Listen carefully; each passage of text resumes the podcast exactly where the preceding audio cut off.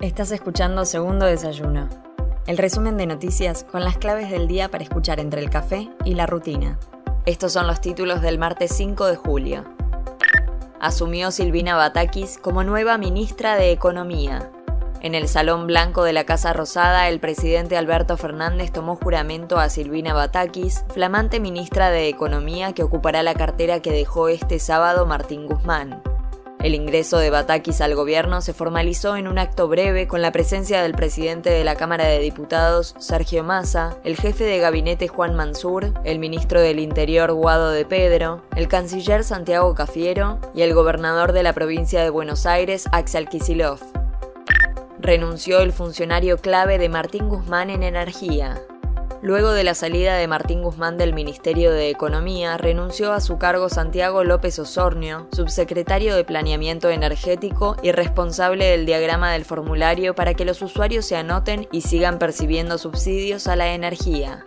La semana pasada se había aprobado la base de datos para completar la declaración jurada de usuarios de servicios públicos y continuar con las compensaciones, pero de momento la página de la Secretaría de Energía no habilitó el canal para rellenar el formulario.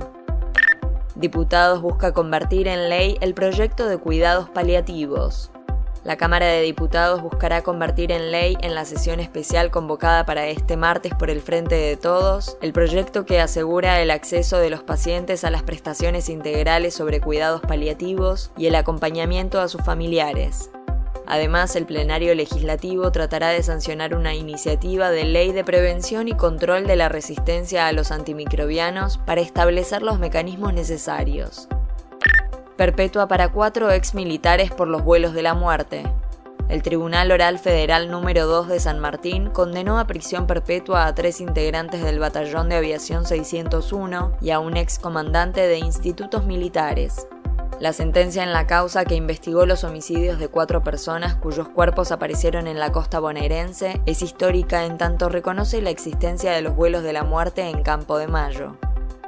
Alberto Fernández promulgó la ley de alivio fiscal para pequeños contribuyentes y autónomos.